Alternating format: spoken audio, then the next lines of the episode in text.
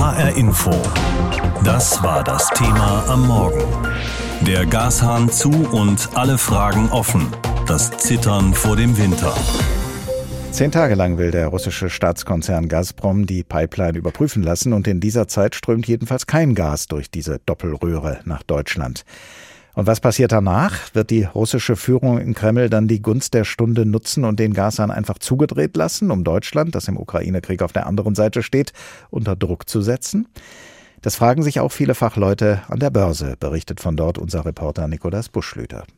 Beginnt der Winter in diesem Jahr schon am 11. Juli, wird es ab jetzt also kalt in den deutschen Wohnungen? Diese einmal scherzhaft gemeinten Fragen auf dem Frankfurter Börsenparkett haben inzwischen einen ernsten Hintergrund. Niemand weiß derzeit so genau, ob die Wartung der Nord Stream 1 Pipeline wirklich nach elf Tagen vorbei sein wird oder ob dann aus der regulären Wartung eine politische wird, bei der die Röhre länger zubleibt. Letzteres befürchtet zumindest die Bundesnetzagentur. So oder so, die drohende Gasknappheit hält die Märkte schon seit längerem in Atem. Der deutsche Leitindex hat wegen der Unsicherheit allein im letzten Monat 12 Prozent an Wert verloren. Auch deshalb rechnet Robert Halver von der Baderbank heute erstmal nicht mit größeren Kursrutschen. Viele haben den Markt schon verlassen. Die ganz zittrigen Hände, die sind schon draußen, sodass auch einiges schon eingepreist ist. Trotzdem gehen die Spekulationen darüber weiter, wie hart ein Gasstopp Deutschland treffen könnte. Die Schätzungen gehen dabei weit auseinander, je nachdem, wie lange das Gasembargo anhalten würde. Ein Modell liefert Oliver Holtemöller vom Leibniz-Institut für Wirtschaftsforschung in Halle. Wenn Norwegen seine Gaslieferungen nach Deutschland verstärke und die deutschen Verbraucher sich einschränken, dann können wir ohne Gaslücke, ohne Gasrationierung über den Winter kommen. Aber dann hätten wir die Probleme natürlich im nächsten Jahr, weil wenn die Gaslieferungen dauerhaft aus Russland ausbleiben, könnten wir dann im nächsten Sommer die Speicher nicht füllen. Und dann hätten wir im nächsten Winter 2023, 2024 wieder das gleiche Problem. Andere, pessimistischere Modelle sehen dagegen im Fall einer längeren Schließung von Nord Stream 1 Verluste in Höhe von über 200 Milliarden Euro auf deutsche Unternehmen zukommen. Besonders hart treffe es dann die Chemiebranche. Schließlich ist sie mit 15 Prozent der größte Gasverbraucher in Deutschland. Die Sorgen bei den Chemieunternehmen seien groß, weil sie kaum Alternativen zu Gas hätten, berichtet Jörg Rothermel vom Verband der chemischen Industrie. Also es gibt noch einige Unternehmen, die noch in gewisser Weise auf Ölbrenner oder auf Kohlebrenner noch etwas umstellen können, sofern dann die genehmigungstechnischen Fragen gelöst sind. Aber das ist nur eine geringe Zahl von Unternehmen, die das tatsächlich noch können. Die allermeisten Unternehmen sind tatsächlich vollständig von Gas abhängig. Bleibt das Gas weg, werde in den Unternehmen die Produktion gedrosselt, so der Chemievertreter. Zum Beispiel die Produktion von Lack, Farben, Waschmitteln oder Kosmetika. Aber auch bestimmte Medikamente könnten zur Mangelware werden, da für ihre Herstellung ebenfalls Chemikalien benötigt werden. Und ein längeres Gasembargo würde auch an den Finanzmärkten zu heftigen Abstürzen führen. Da sind sich die meisten Finanzexperten sicher. Wahrscheinlich ist dieses Worst-Case-Szenario aber nicht, sagt Kapitalmarktexperte Robert Halver. Putin ist ein Schachspieler, ja, er ist strategisch versiert. Ich kann mir nicht vorstellen, dass er komplett dicht macht. Dann würde er nämlich seinen letzten Trumpf ja auf einmal abgeben. Dennoch, um schnell unabhängig zu werden von russischem Gas, suchen die politisch Verantwortlichen in Deutschland und der EU gerade, ja, mit Hochdruck nach alternativen Energiequellen. Aber bis die so kräftig sprudeln, wie es nötig wäre, können noch Jahre vergehen. Welche Alternativen haben wir also kurzfristig, wenn Russland den Gashahn nicht wieder aufdreht? Darüber habe ich vor der Sendung mit Dr. Hans-Wilhelm Schiffer gesprochen. Er leitet beim Weltenergierat die Redaktionsgruppe Energie für Deutschland. Der Weltenergierat ist eine internationale Organisation, deren Mitglieder zum einen aus der Wirtschaft, zum anderen aus der Wissenschaft kommen. Herr Dr. Schiffer, Russland hatte ja schon vor der aktuellen Pipeline-Wartung seine Gaslieferungen nach Deutschland reduziert und das konnte bislang durch Importe von LNG, also Flüssiggas, aufgefangen werden. Woher bekommen wir dieses Flüssiggas und wie lange könnten wir uns damit retten? Ja, in den ersten fünf Monaten dieses Jahres haben sich die Importe von verflüssigtem Erdgas in die Europäische Union um zwei Drittel im Vergleich zum entsprechenden Vorjahreszeitraum auf historische Rekordstände erhöht. Und daran sind insbesondere die USA beteiligt. Die LNG-Lieferungen, also die LNG-Exporte der USA in die Europäische Union haben sich in dieser Zeit mehr als verdreifacht. Und sie machen inzwischen die Hälfte der Gesamtimporte an LNG äh, der europäischen Staaten aus. Von der gesamten LNG-Exportmenge der USA entfielen etwa drei Viertel auf Lieferungen nach Europa in den ersten fünf Monaten dieses Jahres, verglichen mit lediglich einem Drittel äh, im letzten Jahr.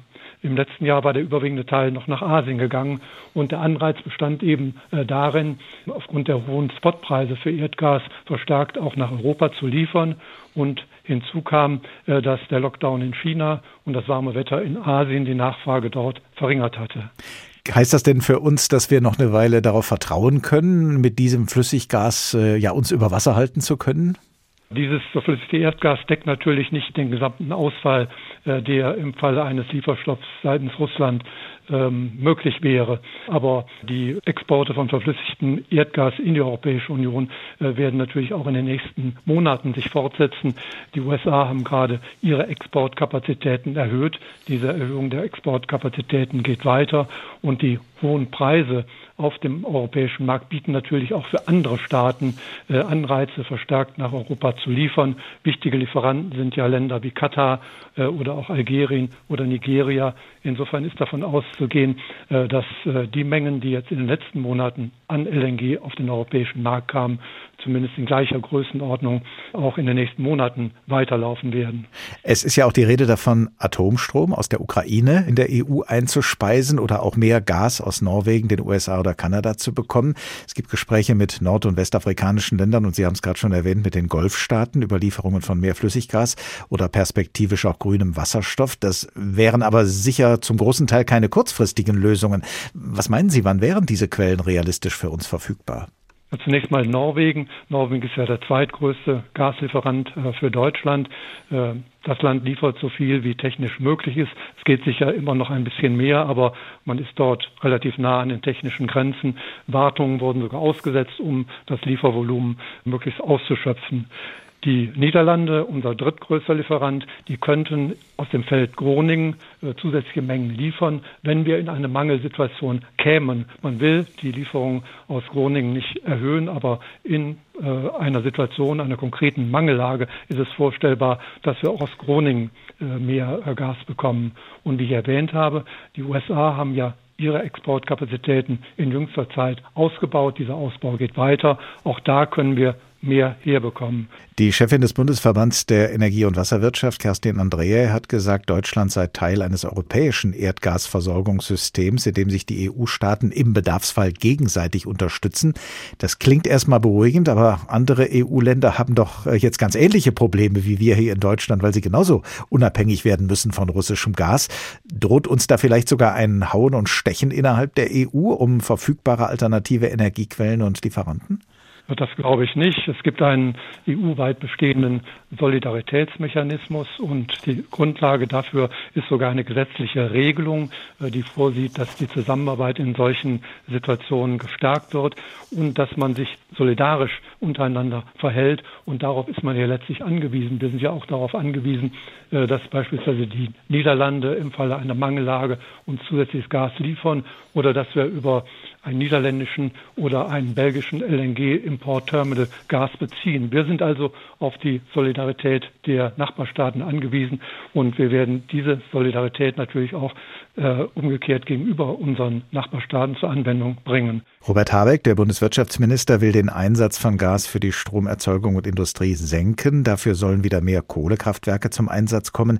Ist das aus Ihrer Sicht ein sinnvolles, ein notwendiges Vorgehen? Das ist ein sehr sinnvolles und sehr notwendiges Vorgehen. Und meines Erachtens sollte dies so früh wie möglich äh, geschehen, also bereits äh, vor Ausrufung der Notfallstufe, um einer Gasmangellage vorzubeugen. Je mehr Gas wir jetzt einsparen, umso stärker können wir die Speicher befüllen. Und der größte Teil des zur Stromerzeugung genutzten Gases kann durch verstärkten Einsatz von äh, Kohlekraftwerken ersetzt werden. HR Info. Das war das Thema am Morgen. Der Gashahn zu und alle Fragen offen. Das Zittern vor dem Winter.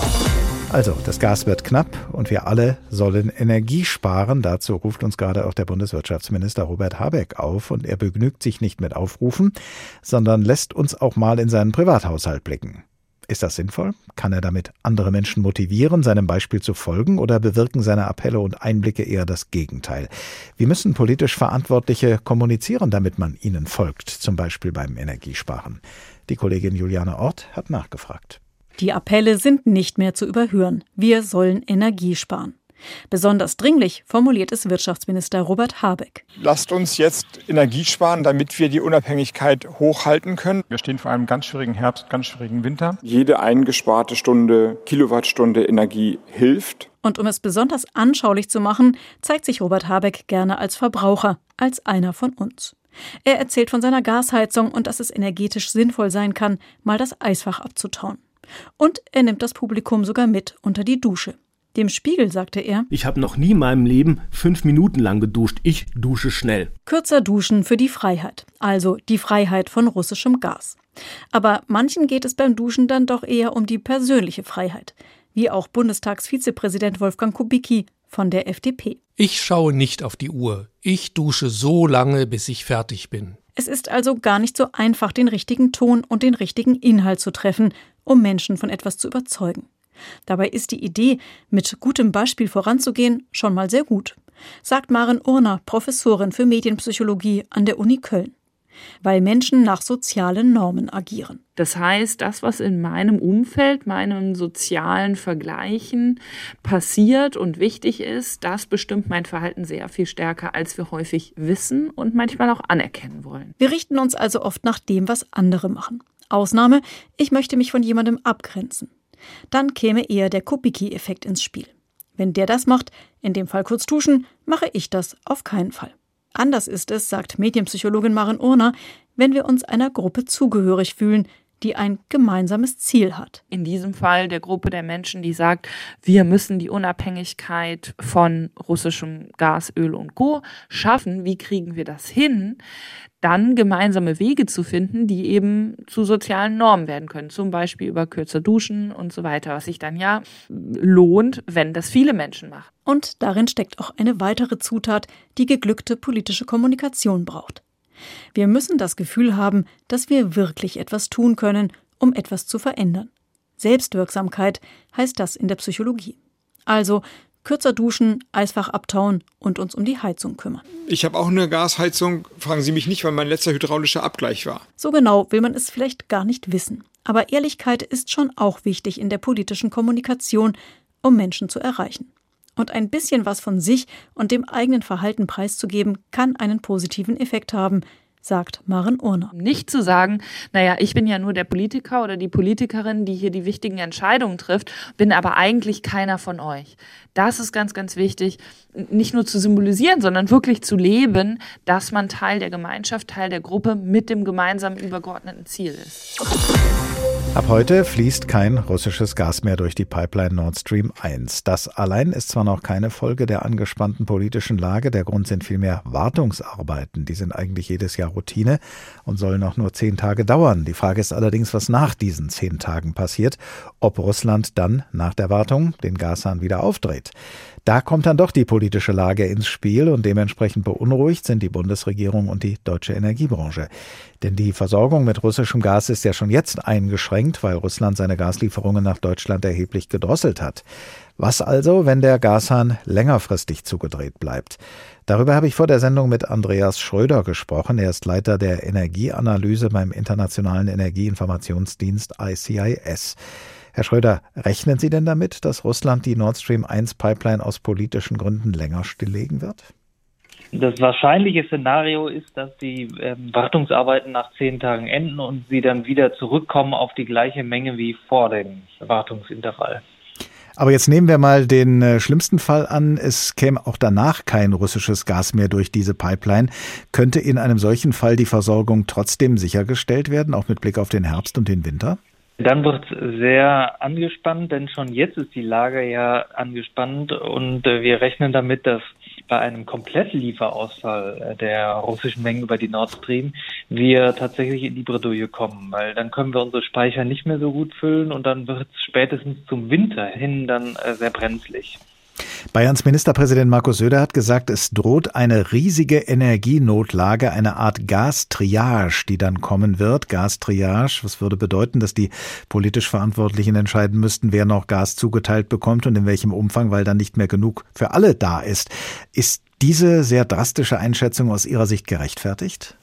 Es ist äh, eine Lage, vor der wir uns alle fürchten, wir Verbraucher, aber auch die Politiker, weil keiner will so eine Triage machen.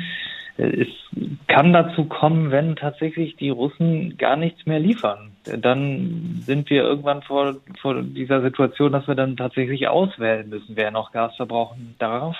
Noch ist es aber nicht so akut, denn weiterhin bekommen wir ja Mengen aus Russland und auch aus anderen Quellen. Und deswegen sehe ich es noch nicht so weit. Und jetzt warten wir erstmal die zehn Tage ab und vor allem, wie dann Gazprom wiederkommt nach dieser Wartung. Gibt es denn schon hinreichende Vorbereitungen auf den Fall, dass man dann von politischer Seite das Gas zuteilen müsste? Gibt es bestimmte Kriterien, nach denen man dann priorisieren würde? Ja, es gibt schon Vorbereitungen. Also eine der Vorbereitungen sind ja Gesetze, die jetzt gerade im Schnellmarsch durch den Bundestag kamen, zum Beispiel für die Übernahme des Energieversorgers Gas ähm, Uniper dem größten Gasimporteur Deutschlands. Denn der würde wirklich in eine sehr, sehr angespannte Lage kommen, wenn jetzt gar nichts mehr an russischem Gas kommt. Das ist so eine, eine der Stabilisierungsmaßnahmen. Und dann gibt es natürlich im weiteren Verlauf auch Gesetze, die es ermöglichen, die Preise durchzudrücken an die Verbraucher und dann aber auch ähm, ja in einer Gasmangellage dann die Verbraucher zu sortieren und dann ja die Triage zu machen, wer kriegt noch Gas und wer nicht. Nach welchen Kriterien könnte das gehen? Wer ist da sozusagen eher berechtigt als andere? Nach jetziger mhm. Rechtslage sind die Endverbraucher, die Haushalte also vor allem prioritär und die Industrie müsste als erstes abschalten. Ähm, Nummer eins sind aber natürlich ähm, ja, Freizeiteinrichtungen. Da würde man zuallererst abschalten, also etwa Schwimmbäder äh, oder auch sonstige Sporteinrichtungen. Da kann man am ehesten darauf verzichten. Aber auch die Industrie müsste sehr früh dran glauben und das ist natürlich schwierig, weil dann auch viele Arbeitsplätze dranhängen. Der Hamburger Umweltsenator hat schon angekündigt, dass im Falle eines Gasnotstands das warme Wasser für Privathaushalte begrenzt werden könnte. Sind solche Notfallmaßnahmen in größerem Rahmen für Sie vorstellbar und sinnvoll aus Ihrer Sicht? Ich glaube an solche Maßnahmen erst etwas später, weil zunächst einmal andere dran wären nach der jetzigen Rechtslage. Es ist aber in unser aller Interesse, dass wir bereits jetzt alle dort Energie einsparen können, wo es nicht wehtut. Und das ist häufig im Heizbereich, häufig bei Haushalten, aber auch bei öffentlichen Einrichtungen. Da kann man richtig viel einsparen, ohne dass es wirklich viel kostet. Äh, manchmal kann man da sogar viel, viel Geld bei sparen. HR Info. Das war das Thema am Morgen. Der Gashahn zu und alle Fragen offen. Das Zittern vor dem Winter. Und weil Zittern allein natürlich nicht weiterhilft, erfahren wir jetzt von unserer Wirtschaftsreporterin Ursula Mayer, was wir als Verbraucher und Verbraucherinnen eigentlich tun können, wenn Strom und Gas jetzt so rar und so teuer sind. Wir erfahren von ihr aber zunächst mal, dass nicht alle von uns sich schon mit dieser Frage beschäftigen. Sommerwetter in Frankfurt. Die Cafés und Restaurants sind voll. An den bevorstehenden Winter wollen viele gerade keinen Gedanken verschwenden. Manche machen sich allerdings durchaus Sorgen, sie könnten ihre Gas- und Stromrechnungen dann kaum noch bezahlen und bereiten sich darauf schon vor. Also ich versuche, meinen Lichtbedarf etwas zu reduzieren. Weniger verbrauchen auf jeden Fall. Weniger Heizung, weniger warmes Wasser, weniger Strom. Dickere Pullover anziehen. Auch einen Sparduschkopf wollen sich einige zulegen. Bei einem Frankfurter Elektronikfachgeschäft heißt es, die Kunden würden vermehrt zu Stromspargeräten greifen, seien es energieeffiziente Waschmaschinen oder Kühlschränke. Carsten McGovern, der Geschäftsführer der Landesenergieagentur Hessen, sagt, es kann schon helfen, herkömmliche Kühlschränke abzutauen. Darüber hinaus empfiehlt er Geräte wie etwa den Fernseher oder den Internetrouter nicht die ganze Zeit auf Standby laufen zu lassen. Ein Zwei-Personen-Haushalt in einem Mehrfamilienhaus kann durch eine Steuerung des Standby-Betriebs, also ein Ausschalten des Standby-Betriebs, also zum Beispiel durch Steckerleisten, wo man einen Schalter hat und Geräte dann da einsteckt, kann da 60 Euro im Jahr sparen. Eine andere Möglichkeit ist, auf energiesparende Beleuchtung wie LED umzustellen. Viele Verbraucher, die sich auf den Winter vorbereiten wollen, wenden sich aktuell auch an Energieberater Markus Hohmann aus Steinbach. Er empfiehlt, die Dichtungen an den Fenstern zu überprüfen und teilweise auch zu dämmen. Klassiker Rollladenkastendämmung, sehr gut selber ausführbar. Rollladenkasten öffnen, schauen, was an Dämmung reingeht. Der Kasten sollte nach unten, nach innen und nach oben gedämmt werden. Optimiert werden sollte darüber hinaus die Heizung. Da hilft Hohmann zufolge ein sogenannter hydraulischer Abgleich. Es muss raumweise berechnet werden, wie viel Watt brauchen denn die einzelnen Räume und es wird geschaut, wie viel Watt können denn die Heizkörper bei welcher Temperatur des Heizwassers leisten. Und das muss optimiert werden. Denn arbeitet die Heizungsanlage besser und effektiver, lassen sich auch damit der Energieverbrauch und die Heizkosten senken. Viele Anfragen rund um das Thema Heizung bekommt derzeit ebenfalls der Frankfurter Heizungsbauer Jens Siegemund. Sein Tipp, lieber kontinuierlich heizen, mindestens um die 18 oder 19 Grad, denn diese Spitzen von wegen, ich gehe jetzt aus dem Haus und ich drehe meine Heizung komplett zu, batsch, batsch, batsch. Und wenn ich nach Hause komme, muss ich sie wieder aufdrehen. Das ist ungefähr wie Stadtverkehr fahren mit dem Auto. Stop and Go an der Ampel kostet am meisten Sprit. Bei Siegemund melden sich auch viele Verbraucher, die ihre herkömmlichen Gasheizungen austauschen wollen. Die wollen in der Regel auf Wärmepumpen wechseln, was aber in vielen Fällen, gerade im Altbau, und auch hier in den alten Häusern, in den Etagen teilweise nicht möglich ist. Denn deren Gebäude seien oft nicht gedämmt, was aber zu empfehlen sei, weil die Wärmepumpe selbst nicht so viel Wärme liefere. Außerdem mangelt es laut Siegemund an Geräten und am Personal, um sie einzubauen. Der Frankfurter Klaus hatte sich das auch überlegt für seine Eigentumswohnung in einem Mehrfamilienhaus. Nur. Also bei uns wäre das ja so eine Sache, wo wir das in der ganzen Hausgemeinschaft dann mal anschieben müssten. Das ist nicht eine Sache, die wir jetzt vor dem Winter hier machen können. Und schon sich mit seiner Frau dann auf eine Heiztemperatur zu einigen, dürfte eine Herausforderung werden, meint er. Fest steht, dass von heute an zunächst mal zehn Tage lang kein russisches Gas mehr durch Nord Stream 1 strömen wird, denn von heute an wird die Pipeline zehn Tage lang gewartet. Wie eine solche Wartung abläuft, das hat sich der Kollege Jörg Marksteiner von Fachleuten in zwei Unternehmen schildern lassen. Die beiden Unternehmen sitzen in Essen und Dortmund und sie betreiben Ferngasleitungen. Nachsehen, kontrollieren, prüfen. Bei Gaspipelines sei das nicht ungewöhnlich, sagt Lutz Reimann. Bei Thyssengas in Dortmund ist er dafür zuständig, dass viereinhalbtausend Kilometer Ferngasleitungen in Nord- und Westdeutschland funktionieren. Die Prüfintervalle sind genau vorgeschrieben. Solche Arbeiten bedeuten also nicht, dass es Fehlfunktionen gibt. Ich vergleiche das immer gerne mit dem Auto. Wenn Sie Ihr Auto in die Werkstatt geben, dann werden Inspektionen gemacht. Dann guckt man eben, ob der Ist-Zustand gleich dem Soll-Zustand ist. Oder es wird ein Ölwechsel gemacht. Das ist dann die Wartung. Und wenn was kaputt ist, dann ist es auch so, dass es dann instand gesetzt wird.